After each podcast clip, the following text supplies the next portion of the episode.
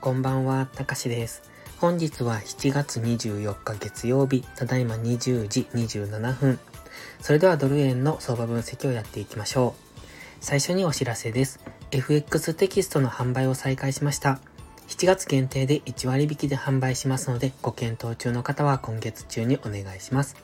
8月から値上げしますので、購入するなら今月が断然お得です。また、ポストプライムではプライム投稿という有料投稿もしております。環境認識が苦手な方、エントリーに根拠のない方、コツコツドカンで負けてしまうという方に分かりやすい相場分析とテクニック解説をしています。毎日投稿してますので、ご興味のある方は、まずは2週間の無料期間からお試しください。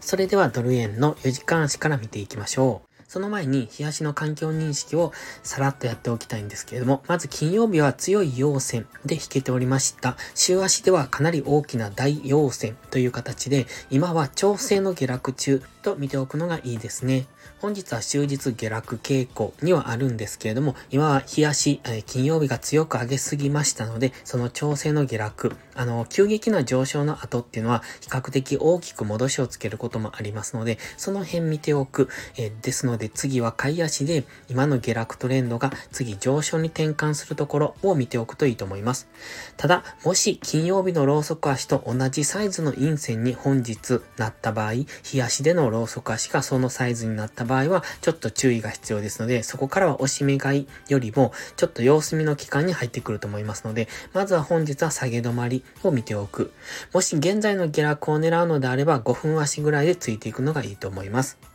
そして、まずは4時間足からですね。まず4時間足は GMMA の青帯を上抜けてきたんですが、ちょっと抜け方の角度が結構急でしたので、今は調整の下落中。まずは GMMA の青帯ぐらいまでの下落を待っておくといいかもしれません。青帯まで下落する場合結構あるんです。140.3ぐらいまで、現在地でそのくらいまでの下落の余地がありますので、現在が141円前後というところですので、まだかなり下落幅はあるんですが、まずはそのあたりまでの下落を見ておく。で、ちょうどそのあたりっていうのは、価格帯的にも比較的意識されやすいところにはなってきますので、えー、と140円台っていうところは次反発の上昇がしやすいところだということを覚えておきましょう。そして現在、ストキャスティクスは高値圏からデッドクロスしたてですね。この加熱感がある程度解消するぐらいまでは下落するのかなと思いますが、今結構強めに下落してきてますので、ちょっとそれが気になりますね。金曜日の上昇に対して今の下落も結構強めですので、もしこのまま強く下落をしてくるようなのであれば、金曜日の上昇を打ち消すような冷やしての陰線になる可能性がありますので、その辺は注意。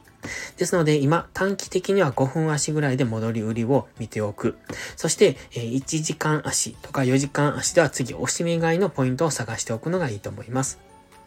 では次は1時間足です。1時間足にはオレンジのトレンドラインを引いてますが、現在はその付近まで下落してきました。ちょうど GMMA の青帯に接触するあたりですね。深く突き刺さっているあたりです。もう少し下落余地はあるのかなと思います。140.6ぐらいまでの下落余地は考えておいた方がいいと思いますが、まずは現在地、トレンドラインで反発するかどうかっていうところを見ておく。もし反発するのであれば、次は金曜日の高値を上抜けられるかどうか。